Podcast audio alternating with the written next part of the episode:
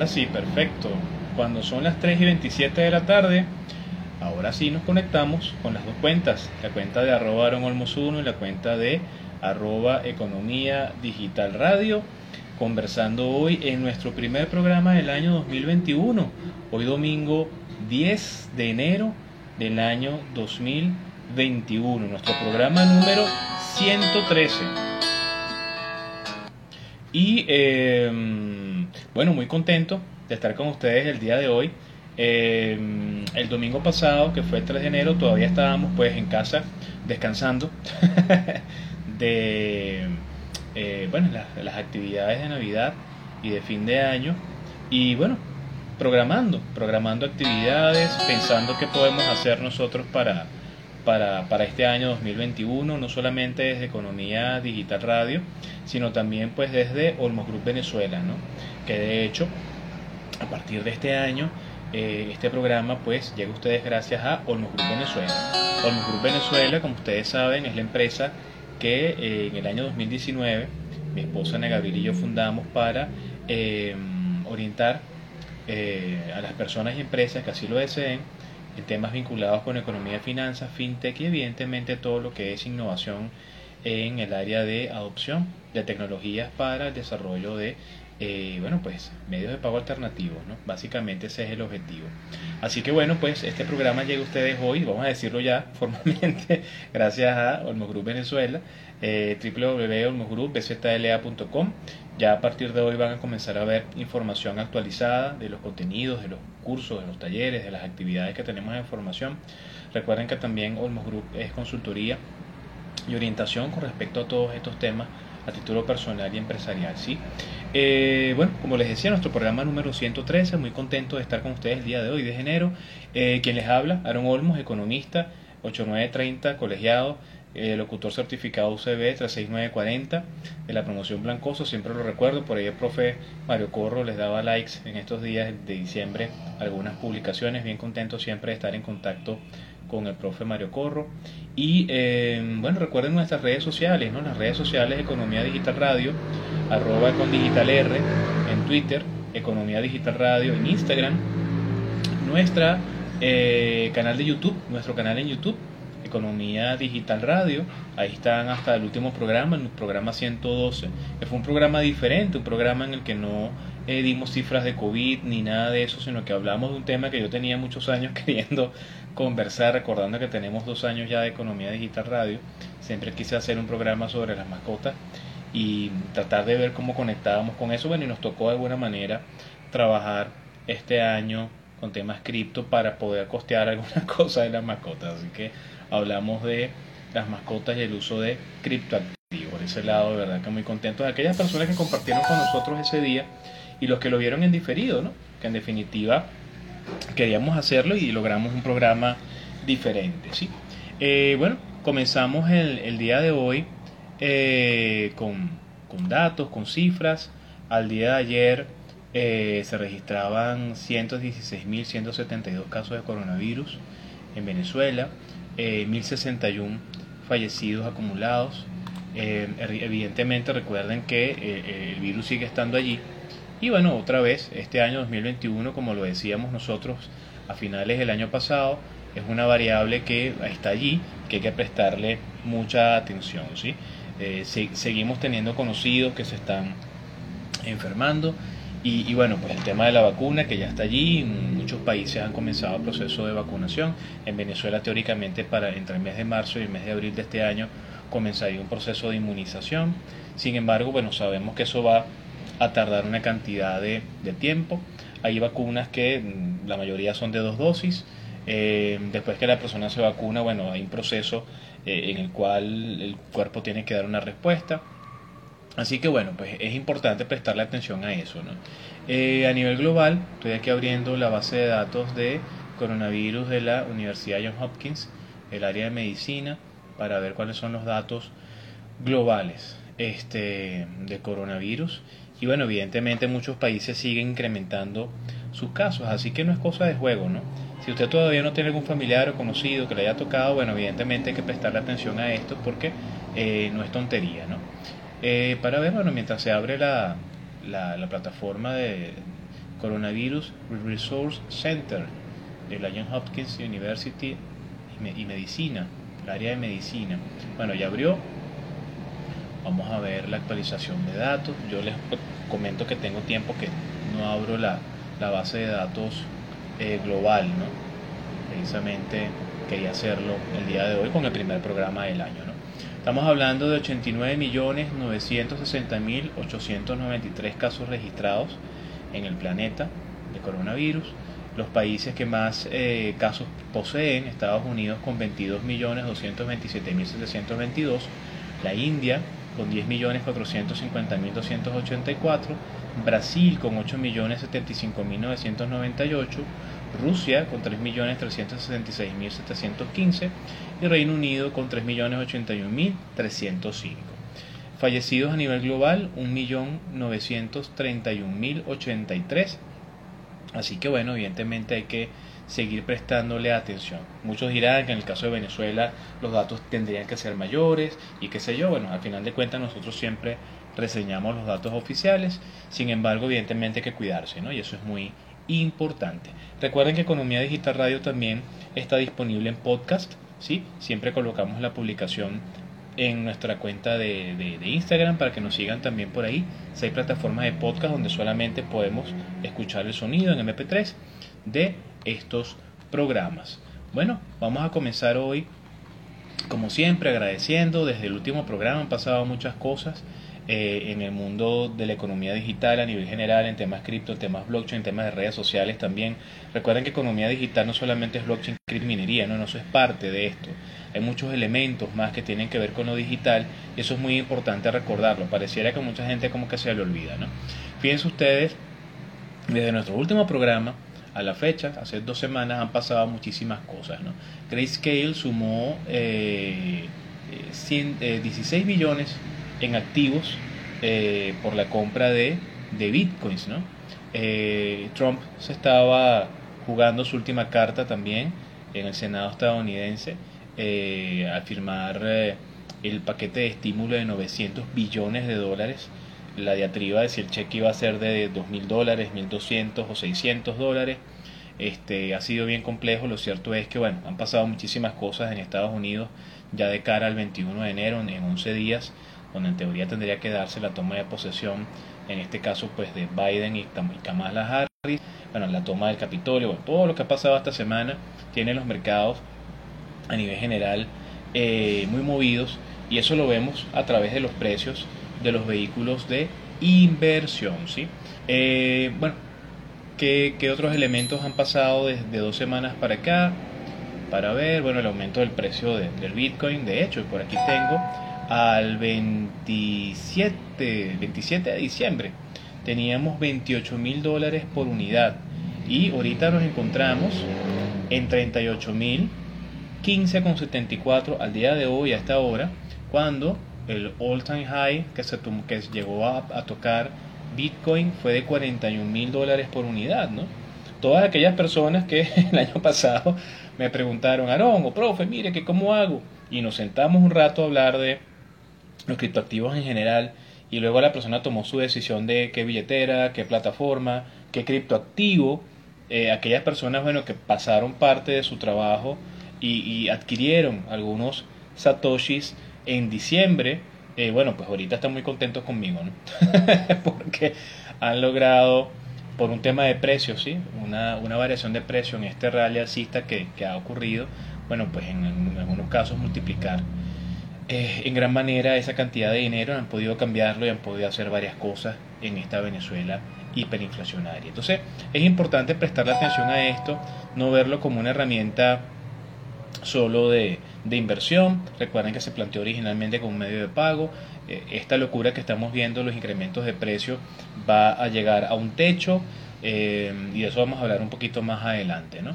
¿qué, ¿Qué otras cosas llegaron a pasar durante estas dos semanas, bueno, pues culminó el año, culminó el año eh, y para Venezuela cerró el año con una inflación acumulada, bueno, bastante, bastante elevada, ¿no? Que la tenemos por aquí, 3.713%, una inflación puntual de 21,2%. Y evidentemente pues eh, los datos macroeconómicos para Venezuela al cierre del ejercicio 2020 no son realmente muy alentadores, ¿no? Una caída del PIB entre el 30 al 32%, una hiperinflación de 3.713, eh, desempleo del 54%, nos seguimos quedando con los datos del ENCOVI 2019-2020 al mes de marzo de 2020 el tema de la pobreza en 96.2, la pobreza extrema 79.3, es decir, los indicadores no son necesariamente positivos. Una variación de la liquidez de enero a noviembre por cifras del Banco Central de Venezuela de 768%, o sea, casi ocho veces la cantidad de dinero que había en enero llegó a estar disponible. No tenemos el dato de diciembre, seguramente fue mucho más, porque fue el mes que se abrió toda la economía por el tema de, de la pandemia, pero lo cierto es que bueno, los datos realmente no son muy, muy alentadores. 2021 se plantea como un año donde van a estar presentes los mismos vicios y problemas estructurales del año 2020 y mucho se ha hablado y se ha planteado de eh, mecanismos o formas a través de la cual el Ejecutivo pretende intervenir la economía venezolana, eh, punto de vista monetario, en términos del Banco Central, se ha hablado de mm, otra reconversión, se ha hablado de ampliar el core monetario, se ha hablado de anclar el bolívar a, otra cosa, se ha hablado de eh, permitir un mecanismo de compensación en Banco Central en moneda extranjera, se habló directamente ya comenzando el año con el sistema financiero nacional eh, de la posibilidad de apertura de cuentas que manejen moneda extranjera, cosa que en el mes de octubre pasado simplemente se le frenó a los bancos de poder hacer, que ellos venían haciéndolo de manera espontánea, bueno, ahora el Ejecutivo les dice vamos a hacerlo.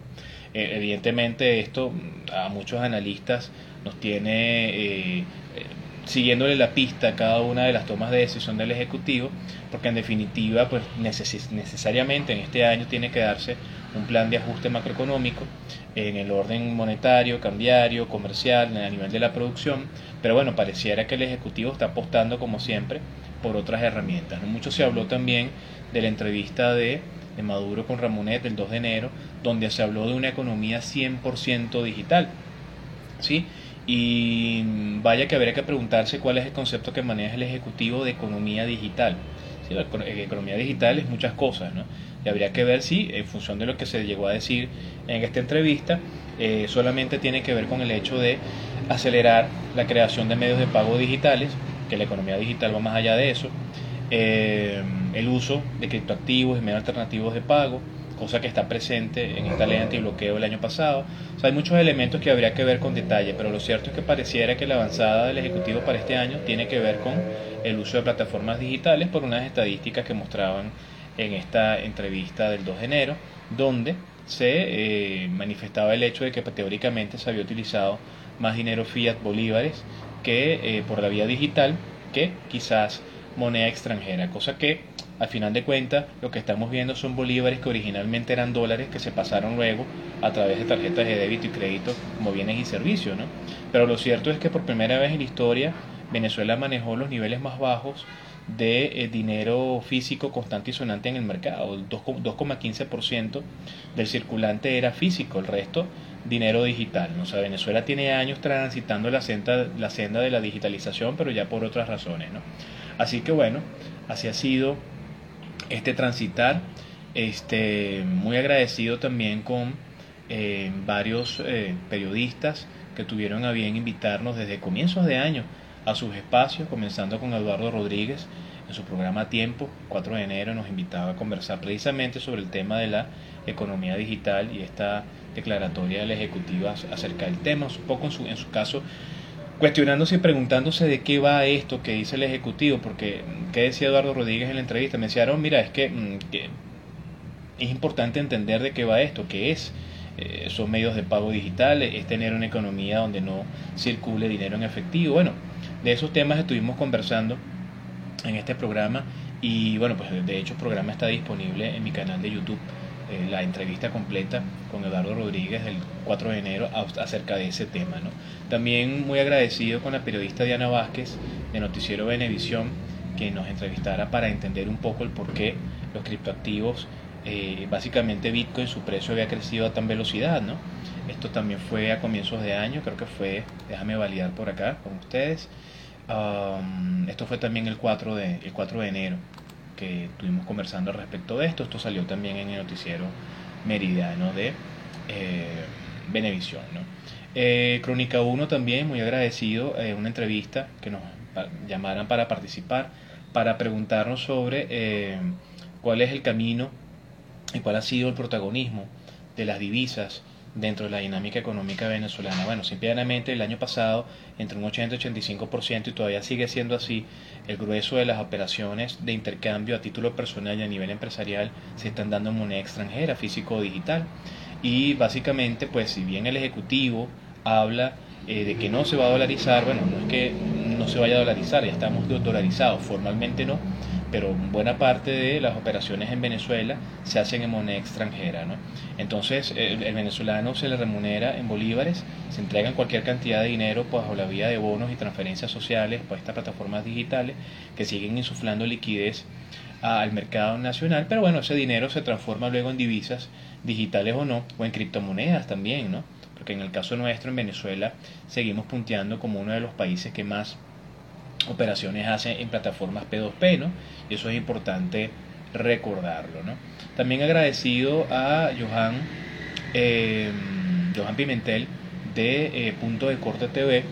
Tuvimos la oportunidad de conversar con él el miércoles 6 sobre la propuesta económica de, de Maduro, ¿no? El tema de la economía digital y todos estos temas. Ha sido muy movido este comienzo de año acerca de ese tema, ¿no?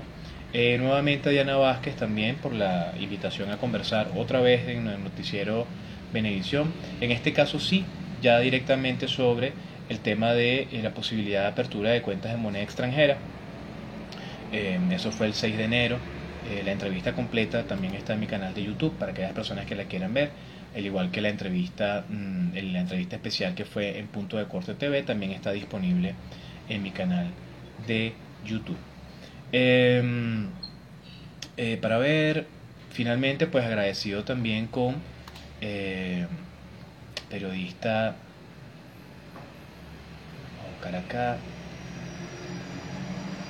Luis Miguel Núñez de Vivo Play para Latinoamérica en vivo. Esto fue el 8 de enero. Estuvimos conversando sobre pues, el tema de las criptomonedas y el Bitcoin, que sigue siendo algo em, complicado de entender para muchas personas. Y aquí es muy importante recordar el hecho de que independientemente de que una persona ya se ha versado en el área de las criptomonedas, en el tema del Bitcoin, todos estos elementos, hay que recordar que la gran mayoría de los venezolanos todavía están en una suerte de, de, de, soporte, de espacio, en el cual esto es eh, complicado de entender. ¿no? Y lo importante siempre es el hecho de poder explicar y es allí donde eh, nosotros de Hormos Group tenemos la, la, intención de que la formación sea el fiel, el elemento transversal, para que las personas puedan entender. Y de hecho me gustó mucho el, conversar con Luis, con Luis Miguel Núñez, porque él hacía preguntas bien importantes y básicamente se orientaba al hecho de, eh, bueno, pues como una persona mayor, cómo, cómo podemos nosotros eh, incorporar esto a nuestra dinámica eh, diaria, ¿no? El tema de los criptoactivos. Y lo cierto es que otra vez hay que recordar, Venezuela tiene ya una norma contable desde, desde febrero del año pasado, y ya vamos a cumplir un año con esa norma, que permite el uso desde el punto de vista comercial y mercantil de criptoactivos a nivel de registro. Eso es importante recordarlo, eso está ahí.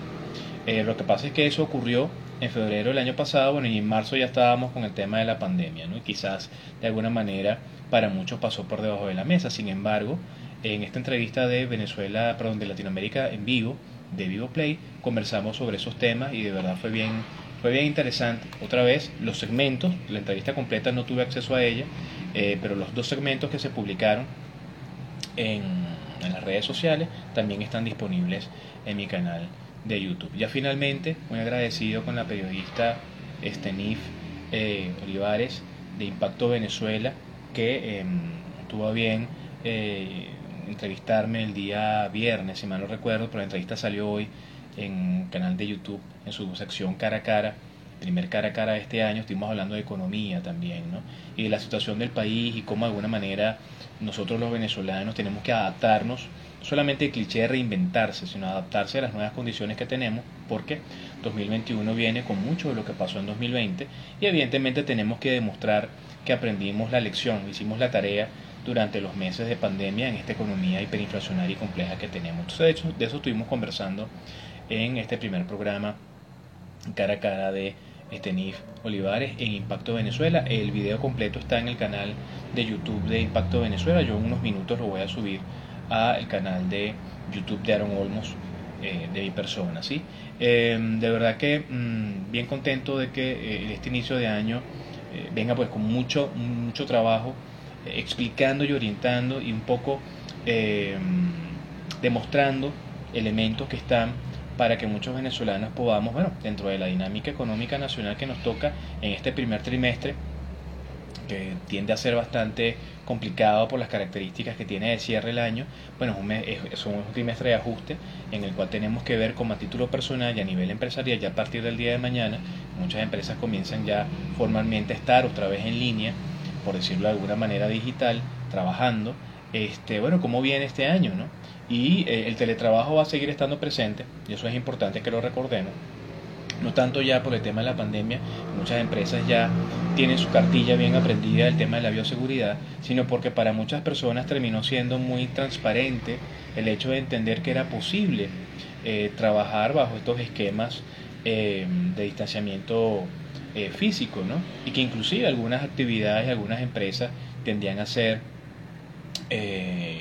¿cómo se llama?, eficientes y efectivas eh, en su desarrollo en la distancia, siempre y cuando evidentemente exista una planificación, un logro de objetivos, una lógica de proyectos, unos responsables de actividades, un monitoreo constante y una comunicación constante para el logro de los objetivos a corto y mediano plazo, eh, creando evidentemente espacios de discusión y, conversación constante que a través de las plataformas digitales, aquellas que lo permitan de forma gratuita, o aquellas empresas que ya han adquirido sus salones de, conferencias o de, o de reuniones digitales, bueno, han comenzado a hacer uso de las mismas. Igual el tema educativo, muchas empresas aprendieron la lección, se reinventaron, se adaptaron a las nuevas condiciones. Vamos a comenzar a ver una explosión de eh, cursos, talleres, conferencias y actividades que siguen siendo online. Y lo interesante es que, bueno, pues lo que podamos hacer presencial, presencial se hace, pero lo que se pueda hacer online, online se hace. Y es allí el aprendizaje. ¿no? Leía en estos días por allí un catedrático del área educativa que decía que eh, las clases online no es tener un profesor hablando tonterías o pistoladas frente a una pantalla con unos muchachos que se están quedando dormidos, ¿no? La dinámica de grupo en la distancia, punto de vista social y digital, mira, hay un trabajo, ¿no? Eh, y, la estrategia pedagógica, andragógica, metodológica para el abordaje de los temas, dependiendo del contenido, también tiene que adaptarse. Hay muchos retos que van a seguir estando presentes y evidentemente allí quienes nos dedicamos a estas áreas de formación, de consultoría, de orientación, este, bueno, tenemos que hacer esa tarea y tenemos que adaptar nuestra forma de trabajar a estas metodologías y a estas nuevas formas de interconectar. Así que es importante, aquellos que no lo hayan hecho, hacer esa inversión en herramientas digitales que nos permitan hacer mucho mejor este trabajo. De hecho, yo mm, el año pasado yo no usaba para nada aro de luz ni nada por el estilo. Resulta que ahora tengo un aro de luz que lo utilizo cuando hay actividades en la noche para el tema de la iluminación, un micrófono. Jamás había pensado en comprar un micrófono para estas cosas. Bueno, resulta que ahora tengo un micrófono para poder grabar y que se entienda y se escuche correctamente porque hoy por hoy tenemos que comunicar de la mejor manera las ideas este, a través de estas plataformas y evidentemente el estudio de lo que viene a ser la mejor manera de interactuar con nuestros pares a nivel laboral, pero también interactuar con los demás a nivel educativo por estas vías. ¿no? Gente que me dice, no, pero es que esto no me gusta porque no es igual. A mí me gusta ver al profesor ahí, preguntarle directamente, ir al cafetín y tomarme el café. Y bueno, lo que pasa es que las condiciones todavía no están dadas. ¿no? Y por más de que mm, todos los venezolanos mágicamente estemos vacunados el día de mañana, eh, bueno, todavía hay que guardar ciertos elementos y claro que sí de bioseguridad porque eso sigue estando presente entonces es bien importante porque el 2020 nos deja con un gran aprendizaje que tenemos que entender y aplicar para el inicio de este 2021 bueno para que en definitiva podamos lograr los objetivos personales y los objetivos empresariales lo primero que muchas empresas deberían hacer comenzando este año si no lo han hecho ya sus cabezas visibles y todos los colaboradores, incluyendo proveedores, es reunirse, es conversar, es hablar. Bueno, ¿y cómo nos planteamos este año? ¿Y cuáles son las estrategias de mercadeo? ¿Y cómo viene el área de ventas? ¿Y cuál va a ser el uso estratégico de las redes sociales según la planificación de objetivos que tenemos para el 2021? ¿Y, cómo viene esa rotación de personal? ¿Vamos a mantener los mismos trabajadores en la nómina? ¿Cómo viene la estrategia para generar ingresos y de qué manera vamos a salvaguardar esos fondos? vamos a, recibir bolívares y cambiarlos a moneda extranjera, vamos a recibir bolívares y vamos a cambiarlos a eh, criptos, porque la hiperinflación sigue y dejar bolívares en el banco sin utilizar no, no tiene sentido porque los precios siguen subiendo a gran velocidad. Muy atentos evidentemente a las noticias económicas y a la posibilidad de que se genere algún tipo de plan de ajuste económico. Vamos a ver si eso llega a ocurrir. Desde el año 2014 estamos escuchando en Venezuela todos los meses de enero, digitalmente en, las plataformas de información, siempre aparece el Ejecutivo Nacional diciendo que este es el año de la recuperación económica. ¿no? Yo creo que ya lo dijeron por ahí, ¿no? Y a final de cuentas, bueno, vamos a ver que en definitiva pues nunca ha sido el año de la recuperación económica, sino más bien todo lo contrario. Entonces es muy importante entender que a título personal, y a título empresarial, industrial, emprendedores, comerciantes, empresarios, bueno, las estrategias que tenemos que asumir para enfrentar el 2021 tienen un gran componente digital y tienen un gran componente de comunicación. Y aquí los medios alternativos de pago tienen que brillar porque en definitiva, hoy por hoy, es mucho lo que podemos hacer desde Venezuela, sentados en un espacio como este en el que me encuentro yo hoy, con el resto del mundo directamente. ¿sí? Eh, en Venezuela siguen ocurriendo actividades de importación, hay personas que siguen comprando productos por Amazon, por eBay, hay personas que siguen colaborando con sus familiares enviando remesas, o sea, eso no ha parado, eso sigue estando ahí, de hecho ya por ahí he visto cualquier cantidad de eh, notificaciones en redes sociales de empresas que hacen estas cosas de eh, puerta a puerta, eh, importan productos y todo lo demás, te traen las cosas acá, bueno, full activados, trabajando ya de una vez, porque buena parte de la actividad económica en Venezuela se fundamenta hoy por la importación. Y lo importante de esto es que en esa actividad que eh, en este año 2021 necesariamente tiene que venir de reactivación del aparato productivo, bueno, tiene que de alguna forma mermar un poquito esa actividad de importación. Buena parte de lo que se consume en Venezuela viene de fuera y tenemos que reactivar el aparato productivo. Ya por ahí veíamos entonces propuestas, que yo hice un programa el año pasado de la cantidad de propuestas de recuperación del área económica que se han planteado desde el área académica, desde el área industrial, desde el área empresarial. Y no es casualidad que el San John publicaba en estos días, bueno, a finales del mes pasado, un libro digital también sobre propuestas para en diferentes sectores reconstruir a Venezuela. Propuestas abundan. Personas en Venezuela con ideas brillantes para articular y recuperar poco a poco el aparato productivo y recuperar la actividad económica abundan en Venezuela y fuera del país. Muchas personas que quieren que Venezuela cambie su rumbo. ¿no? Pero evidentemente, pues, en esta economía de subsistencia que estamos llevando, tenemos que enfilar nuestra batería hacia lo que puede ser nuestra eh, planificación trimestral, eh, a grosso modo, y semanal, ¿verdad?, de actividades. Bueno, yo dependo de eh, actividades de formación y educación. Bueno, ya debería estar haciendo la oferta de nuevos cursos y talleres. Evidentemente, el país se sigue moviendo, la actividad de generación de ingresos tiene que estar presente. estamos a la espera de saber si a partir del día de mañana, que recuerden que es bancario, ¿sí? por eso el tipo de cambio ya del Banco Central aparece para la fecha del día martes, el martes 12, no para el lunes 11, y es, es, bancario por el tema de Reyes, ¿sí? este, eh, ver cuál va a ser el esquema con el que se va a trabajar comenzando ya el lunes que viene, el día de mañana. ¿no? Va a ser 7 por 7, va a ser... Eh, 14 días trabajando y 7 días no, de qué manera se va a llevar esto, porque en definitiva pues las características siguen estando, los mismos problemas de combustible, mismos problemas con gasoil, mismos problemas de distribución, el tema de las alcabalas en las ciudades, o sea, todos esos elementos están presentes y tuvimos que haber hecho la tarea el año pasado para sondear y darle la vuelta a toda esa problemática y entender de qué manera podemos ser lo más productivos posible desde donde estamos, desde nuestro metro cuadrado. Por acá Carlos Javier Díaz Vargas me pregunta dónde conseguimos esas propuestas. Mira, en la página de Ersan Young. Es más, en la cuenta de, de Instagram de Ersan Young, en, eh, en la biografía, ellos tienen un link que te lleva directamente al documento. Si mal no recuerdo, también en su cuenta de LinkedIn está disponible el documento, lo puedes abrir como libro digital, lo puedes ver, lo puedes hojear e incluso lo puedes descargar.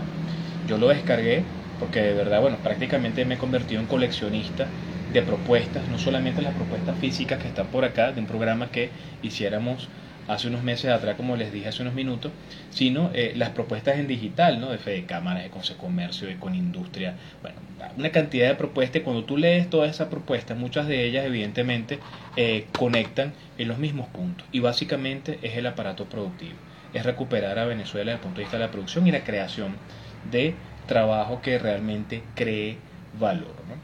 Con respecto al mundo digital, eh, la gran recomendación es tomar en consideración la cantidad de plataformas digitales eh, que existen en Venezuela, hechas por venezolanos, y la cantidad de plataformas P2P que están disponibles para eh, el intercambio de valor digital en criptomonedas. Tomen en consideración dentro de, de su estrategia abrirse a la aceptación de criptoactivos Muchas personas me dicen, ah, no, pero es que quieren contratar este mi servicio como freelance, pero me quieren pagar en criptomonedas. ¿Qué hago? Bueno, ábrase su billetera digital. Primero pregunte qué criptomoneda le van a pagar. Simplemente busque la mejor opción que sea a nivel de costos en términos de comisiones y fee, la más rentable para usted. Bueno, cree su billetera digital allí, dé la dirección de esa billetera digital, realice su actividad en la distancia, que le paguen bien por su trabajo, porque eso es lo otro el hecho de que estemos en Venezuela y la situación que estemos viviendo no quiere decir que usted le van a pagar un quinto de lo que le pagan a otro. Exija por un buen trabajo, por los buenos profesionales que tenemos en el país.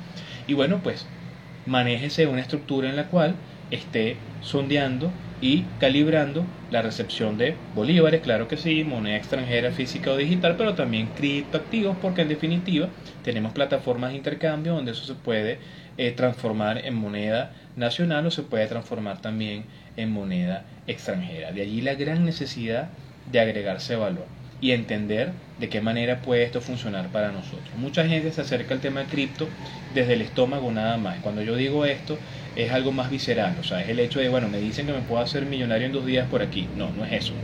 Eso no está ahí para eso. Las plataformas digitales se crearon para ser el vaso comunicante de valor digital cripto a nivel global. Recuerden que la principal característica que tienen los, los, criptoactivos es que son desarrollados por particulares, son distribuidos, descentralizados y que en definitiva tienen un acceso global, bancarizan de alguna forma a muchísimas personas. Billones de habitantes que no tenían acceso a un medio de pago, hoy por hoy teniendo una cuenta, eh, un, teléfono, así sea una cucarachita de esas, un tostoncito de esos que tengan SMS, que algunos sistemas están habilitados para poder enviar criptoactivos incluso con mensajes de texto, eh, pueda bancarizarse y pueda tener acceso a Dash, a Litecoin, a Bitcoin, a Monero, a cualquier criptomoneda. Lo interesante de esto es el hecho de sentarse a calibrar, bueno, de qué forma esto me puede ayudar a mí.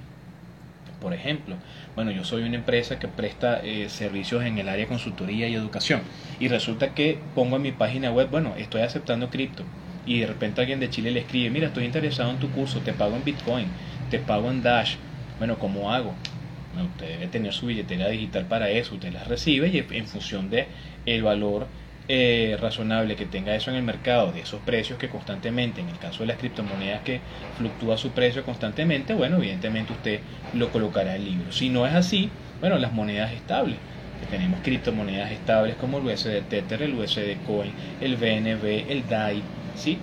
que son criptomonedas que representan un dólar a la unidad digital, 1-1, una relación 1 a 1. Entonces también es el hecho de poder hacer una programación financiera que les permite a ustedes generar un flujo de efectivo de corto y mediano plazo que incluya el tema de las cripto. Evidentemente que agregarse valor, no con el tema del trading, sino agregarse valor con el hecho de cómo yo puedo transformar después eso en dinero constante y sonante que me permita de repente pagar algunos gastos de la oficina, enfrentar de repente algunas transferencias para cubrir eh, costos dentro de mi actividad este laboral, inclusive aquellas empresas que pueden estar dando un componente a sus trabajadores, a más allá del salario que puedan tener en, en, moneda este nacional, inclusive a los que están dando un componente en moneda extranjera, algunos que lo están dando en criptomoneda. Conozco el caso de dos personas que están muy contentas porque el componente se lo han dado en Bitcoin, en Satoshis, y con el aumento de precio que ha tenido, bueno, de alguna manera este, recibieron un regalo de Reyes que es una maravilla, ¿no? Aquellas personas que lo tienen allí lo han comenzado a utilizar. Entonces, básicamente, para que esto no funcione, es el tema de eh, el aprendizaje. ¿sí? Aprendizaje, aprender, educarse, agregarse valor y hay que dedicarle tiempo. Yo recuerdo ya finalizando el año, me llamaron de un lugar y me decían, Aaron, es que queremos que nos expliques todo esto en media hora. Sí, es que no, imposible, tú en media hora no puedes explicar todo esto. Quizás varias sesiones en media hora, bueno, como no, porque las personas son muy ocupadas o qué sé yo. No, no, no, una sola sesión de media hora explicando todo esto es imposible. No puede ser. Y no puede ser porque en definitiva es mucho lo que hay que explicar. Y después cuando, cuando las personas tengan de este lado de la cancha el balón y digan, bueno, mira, ajá, ya sé, ahora cómo puedo articular esto en mi actividad, cómo puedo hacer que esto me sirva a mí para algo. Bueno, evidentemente está el trabajo. Entonces, al final de cuentas, para esa planificación financiera de este año, ese desarrollo de actividades, ese articularse con medios de pago alternativos, ese abrirse a todos estos elementos es bien importante. El trading y las inversiones es otra cosa. Estamos hablando de utilizar los criptoactivos como un medio de pago. ¿sí? Por acá nos pregunta cómo ves el tema de los pasivos laborales en criptoactivos, en materia de prestaciones sociales, asistencia a la empresa. Mira, el tema es que todo lo que tiene que ver con el pago de este, salarios y todo lo demás, sabemos que es en moneda. componentes y complementos, evidentemente es un tema que tiene que tratarse recursos humanos, eh, dirección general de la empresa y trabajadores. ¿sí? Pero tampoco es que vamos a imponerle algo a los trabajadores. esto tiene que venir un proceso de formación completo. No tiene sentido como me llegó a pasar en un momento. Nos llamaron para, para formar a los directivos de una empresa. Estuvimos unas semanas trabajando mucha información, se generaron unas ideas geniales, pero venía una segunda fase de formación para los mandos medios y luego los trabajadores y obreros. Eso nunca pasó. Y resulta que desde la gerencia, ya con las ideas, con el tema cripto, comenzaron a imponer ideas y bueno, los trabajadores decían, pero yo no entiendo eso. O sea, ¿por qué usted me va a imponer algo que yo no entiendo? Y al final de cuentas, para que eso que tú me preguntas por allí tenga sentido, que un trabajador te pueda decir feliz de, la vida, acepto cripto, el trabajador tiene que saber qué es, cómo se usa y cómo se intercambia. Entonces acá el elemento transversal es la agregación de valor. No tiene sentido que una organización se agregue en valor solamente los directivos. Todo el mundo tiene que saber, todo el mundo tiene que entender. ¿sí? Y si la idea o la estrategia es, bueno, es que solamente nos formamos este nosotros y luego nosotros replicamos hacia abajo. Maravilloso. ¿Sí? Eso es una maravilla. Si pasa de esa manera y si se replica de manera correcta también, ¿no?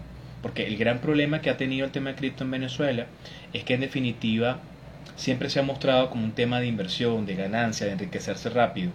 Y si bien es una de las aristas que puede estar el tema de las inversiones, para convertirse en un trader usted tiene también que estudiar y no tres días eh, en, un curso intensivo con un señor que te dice eh, la vela es así, eh, este es el martillo invertido, este es el Morningstar, este es el patrón W, este es las ondas de helio, en tres días rápido y después te sueltan en una plataforma con tu, con tu billetera fondeada en dólares para que lo pierdas ¿no? en 15 minutos. No, eso no es así, son años de formación de agregación de valor, análisis técnico, análisis fundamental, comprender los mercados, convertirte en especialista en un vehículo de inversión específico, entender y traducir de manera correcta lo que en los mercados está pasando para saber entonces cómo vas a operar, estar en constante proceso de estudio y monitoreo de los mercados, entender esos precios, tratar de entenderlos.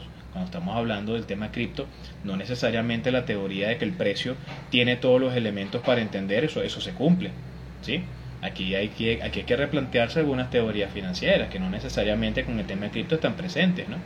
Y al final de cuentas, bueno, hay que agregarse valor. O sea, a mí lo que me gusta del tema de cripto es que hay que estudiar. Si usted lo quiere hacer bien, hay que estudiar. Y lo quiere hacer usted, hay que estudiar. Y si lo quiere replicar a otra persona, usted se lo tiene que explicar a ese otro. Y explicándoselo al otro, usted está estudiando también. ¿Sí? Entonces, abogado, ingeniero, psicólogo, médico veterinario, he tenido el gusto y el placer de verlos sentados en aulas de clase aprendiendo de finanzas, economía, análisis de mercado, análisis fundamental, ¿sí? herramientas fintech, procesadores de pago, plataformas de intercambio P2P, casas de cambio virtuales.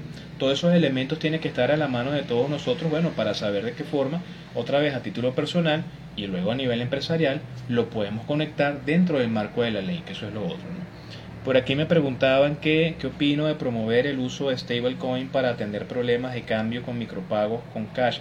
Mira, las stablecoins son criptomonedas que están allí ¿sí? son una variante de las criptomonedas tradicionales. Recuérdate que tenemos las criptomonedas eh, 100% puras, que es el caso de, Bitcoin, la, la, primera, que cumplió 12 años el 3 de enero de este año, que es dinero programable, de hecho.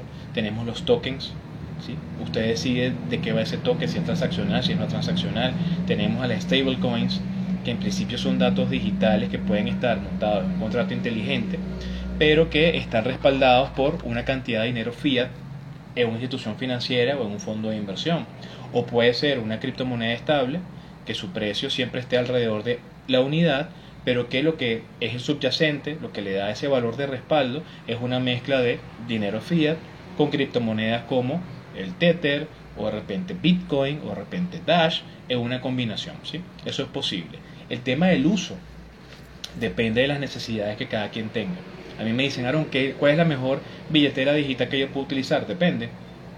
Depende de qué criptomoneda vas a utilizar, depende de qué criptomoneda van a utilizar tus pares, tus proveedores, las personas que hacen negocios contigo. ¿sí? O sea, yo he visto cualquier cantidad de personas que por esnovismo se abren una billetera X que le dijeron en un curso.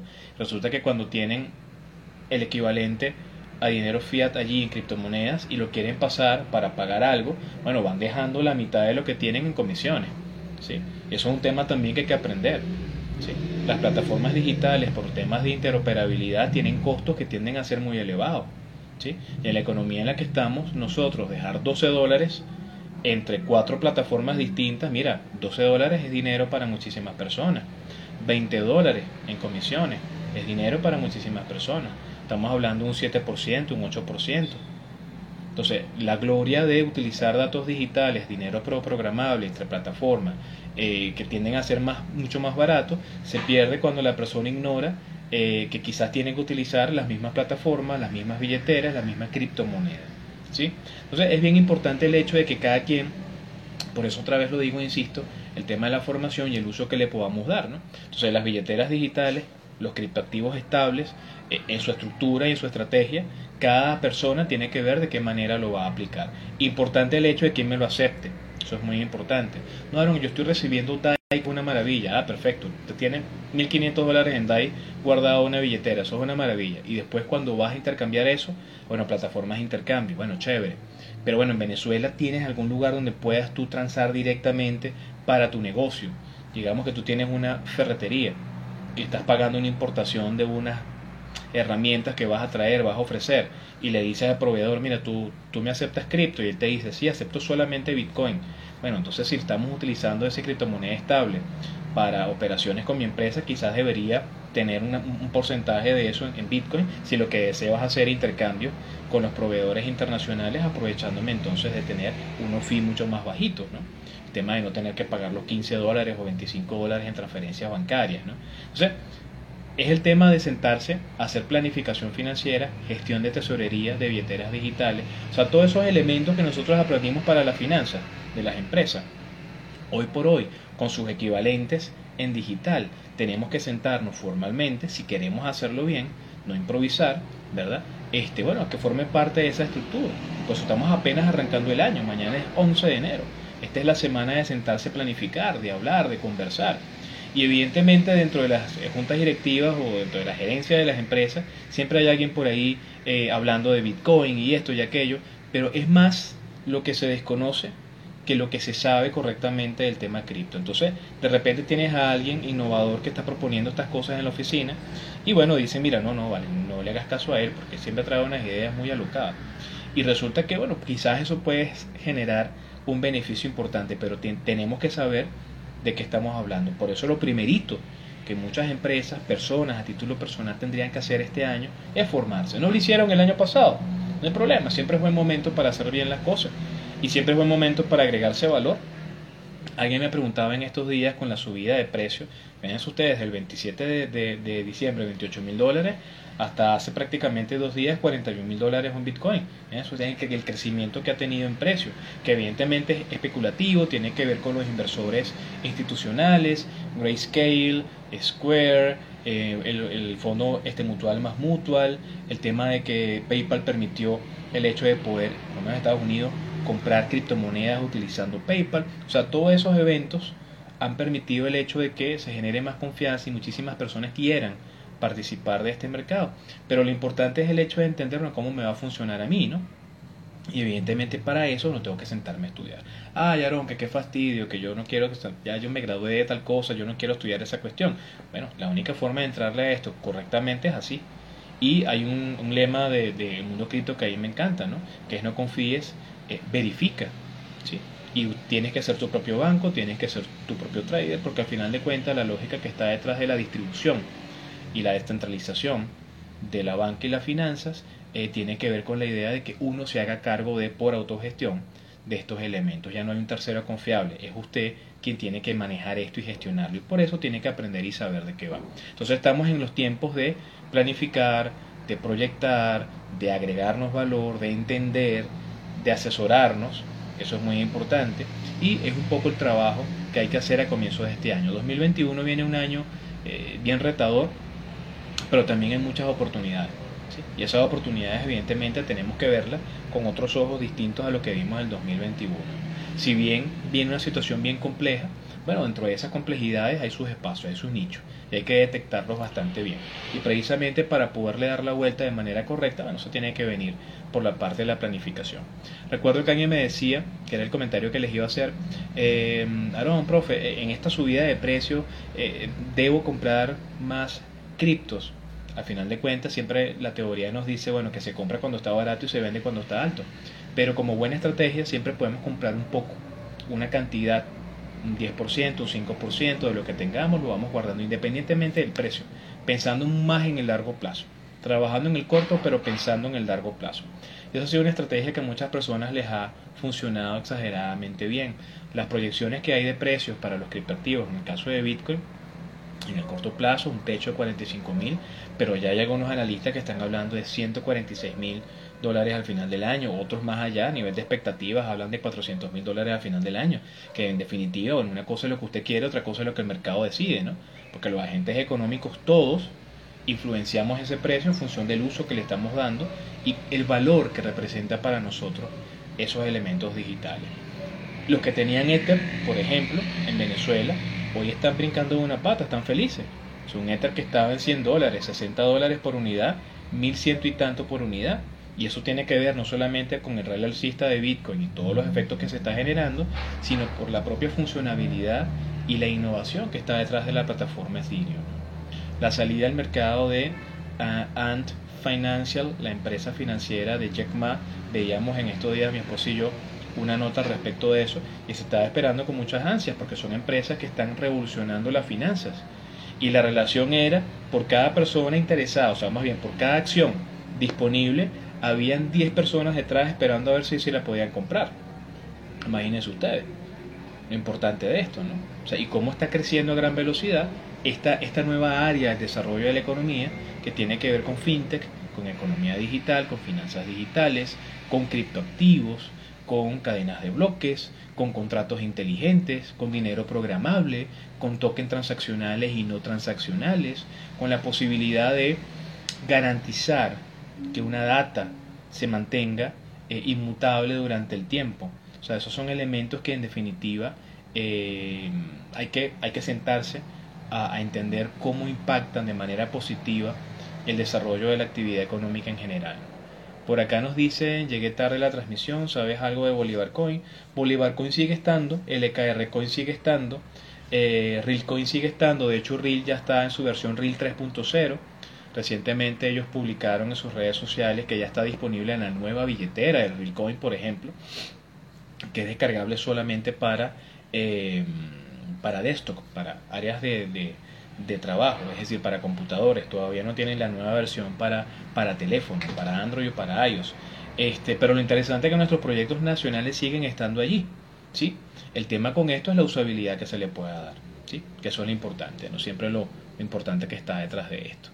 Para ver por acá, BTC en este momento corrigiendo, totalmente, está corrigiendo precios. Mensaje de información de Bolívar Coin para ver, por acá se siguen uniendo algunas personas, bueno, muy agradecido. Lo cierto es que este primer programa de 2021 eh, la intención que yo tengo con esto es, bueno, evidentemente, replantearnos un poco cómo, cómo, hemos venido trabajando en el 2020, entender que existen herramientas y plataformas digitales muy valiosas para todos nosotros. Presten la atención a orinoco.io, presten la atención a eh, MPANCO, prestenle atención este, a nuestros proyectos nacionales que, bueno, evidentemente están allí, están haciendo un trabajo, pero evidentemente también tenemos que apoyarlos nosotros siendo tenedores de esos datos digitales y tratando de aplicarlos y aceptándolos como forma de pago. ¿no? El tema es que las cantidades de las criptos nacionales que debemos recibir para tener un equivalente en moneda fiat nacional o moneda dura, eh, digital o física, o inclusive otros que criptoactivos, es muy elevado, porque los precios tienden a ser muy bajitos. ¿no? Este, sin embargo, bueno, están allí y también tenemos que saber que están presentes. Eh, para ver, info de contacto eh, para intercambiar propuestas, ¿cuál es? Mi info de contacto, ¿no? Bueno, mis redes sociales, simplemente. Tengo una cantidad de mensajes directos, yo siempre los respondo, ¿no? Yo me tardo un poquito, yo me siento y respondo todos los mensajes de las personas que tienen alguna idea, alguna propuesta, con todo el gusto del mundo, si puedo aportar, chéverísimo. Este, así que bueno, cualquier cosa lo que tienen que hacer es escribirme a este, bien sea arroba 1 o arroba economía digital radio. Yo todos los mensajes los leo, todos los mensajes los respondo. Otra vez me tardo un poquito, pero yo todo lo respondo, ¿verdad? Y por esa vía podemos conversar y compartir. Así que bueno, en definitiva pues eh, tenemos un año 2021 hacia adelante, muy interesante, que plantea una cantidad de retos. Podemos incluir dentro de nuestra estrategia herramientas digitales eh, pero hay que agregarse valor, hay que entenderlas, no solamente las criptomonedas, las plataformas digitales, las herramientas fintech, ¿sí? este, y cómo pueden hacer juego eh, punto de vista de la situación que tenemos en Venezuela, donde tanto ustedes como yo podemos tener quizás la limitante de que alguien, mira, Aarón o profesor, queremos pagarle moneda extranjera, denos su eh, cuenta fuera, mira, no sé, no tengo ahorita cuenta fuera Ah, bueno, ¿y cómo hacemos? Pues la única forma de pago es esa. Bueno, ahí entran las plataformas fintech que tienen cualquier cantidad de posibilidades y opciones para, a título personal y a título empresarial, este, facilitar esas operaciones que por diferentes razones hoy por hoy en Venezuela muchas personas tienen problemas para eh, hacerlas efectivas. Qué problemón, ¿verdad? En otros países las personas tienen acceso a sus cuentas afuera y todo lo demás. En el caso nuestro tenemos cualquier cantidad de limitantes, pero la inventiva de venezolano, que es una maravilla, pues ha creado plataformas eh, que, que, permiten traducir los diferentes medios de pago. Si es muy importante acá, y otra vez lo recalco, este, hay que cuidarse. ¿sí? Eh, hay muchísimas personas que eh, con el hecho de mm, saber que muchísima gente desconoce o no sabe, no está empapado al 100% de estas cosas en plataformas P2P, en eh, plataformas de fintech, con proyectos de criptomonedas, están tratando de estafar a las personas. Cuidado con eso. ¿sí? Otra vez, como siempre yo lo digo, la agregación de valor el estudio, el conocimiento del mercado nacional, de las herramientas que están disponibles, es la única herramienta que nos permite a nosotros podernos defender de una situación de este estilo. ¿sí? Personas que le lleguen, mira que esta es la nueva criptomoneda que se inventaron en, en Sukikistán por allá bien lejos, que esto es una maravilla, que mira, solamente coloca haciendo, cuidado con eso. Que un amigo me dijo que tiene un tío que trabaja en yo no sé dónde, que le dijo que este es el próximo Bitcoin, cuidado con eso mira que trae tres amigos tuyos y dame tanto porque entonces pone cinco y te gana 100. Cuidado con eso. ¿sí? O sea, no coloquen su dinero en nada que no conozcan o entiendan. Precisamente por eso primero hay que estudiar y conocer. Vamos a ver por aquí nos dice Luis Conde, e-, este primer semestre de 2021 hay que repensar la economía, pues aún queda mucho tiempo para superar el avance del COVID eh, en países como Panamá Inglaterra hay nuevas cepas. Totalmente cierto. Y lo más probable es que esa nueva cepa llegue súper rápido a todos los países. ¿sí?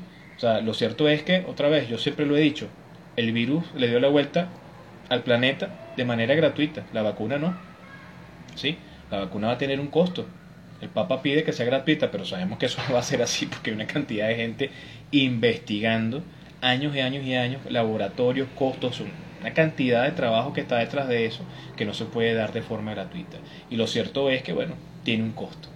Y al final de cuentas, eh, bueno, el 2021, buena parte de 2021, por no decir otra vez, completamente el año, va a estar conectado con el tema de COVID y los temas de bioseguridad y otras enfermedades, porque hay países como el nuestro donde enfermedades erradicadas están presentes otra vez. Pues entonces, el tema, el tema de la salud es muy importante. Siempre y cuando tengamos salud física y mental, estos momentos que estamos viviendo también nos han afectado aquí arriba un poquito, ¿no? Eh, temporadas como la de Navidad, donde no tuvimos a nuestros familiares, nuestros amigos, nuestros padres que no están, muchas cosas. Uno a veces se siente y mira, la pensadora que está aquí arriba da muchas vueltas, ¿no? Salud física, salud mental, para poder ver con claridad hacia dónde vamos en este 2021. La cantidad de herramientas que tenemos en nuestras manos es terriblemente grande. Hay que sentarse a hacer la tarea, hay que estudiar, hay que leer, hay que llamar, hay que contactar, hay que conectar con las personas. No reciban espejos ni, ni, ni, ni, ni, ni lentejuelas, ni oropel como cosa que no es. O sea, siéntense. Si usted va a colocar su dinero en algo, usted tiene todo el derecho de preguntarle a la persona quién es, de dónde viene, para dónde va, dame tu documento constitutivo, tu RIF, estás registrado en otro país, dame el documento constitutivo, registro en otro país, eh, eh, dame el FinCEN de Estados Unidos, déjame buscarte por internet, te voy a stalkear. Tienen todo el derecho de hacerlo. Porque ese dinerito, esos cobres que usted se ganó trabajando muy fuerte en Venezuela, en moneda extranjera, nadie tiene por qué quitárselo. Y evidentemente usted tiene que hacer el gestor de eso, pero otra vez hay que hacerlo bien y de la mano la agregación de valor. Por acá gran amigo Francisco nos escribe, feliz domingo estimado varón y todos los seguidores, mucha salud para este nuevo 2021. Así es, Francisco. Bueno, Criptocontador está presente, gran amigo también. Hay que prestarle atención a todos los entusiastas profesionales que en Venezuela de manera responsable, porque no todo el mundo lo hace de manera responsable, pero los que lo hacen de manera responsable, seguir en la pista, aliarnos, trabajar en equipo, seguir agregando valor, porque en definitiva la economía va a salir adelante en función de nuestro trabajo, tan sencillo como eso.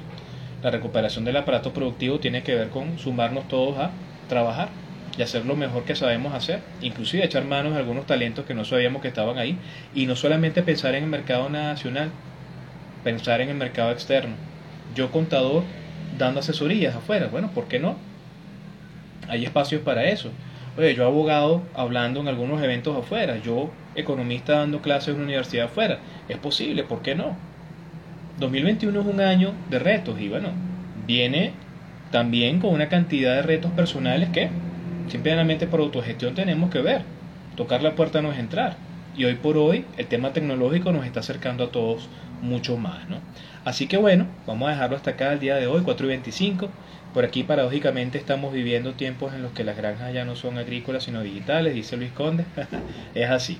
Bueno, yo muy contento de haber compartido con ustedes el día de hoy. Gracias siempre por acompañarme durante esta hora de Economía Digital Radio.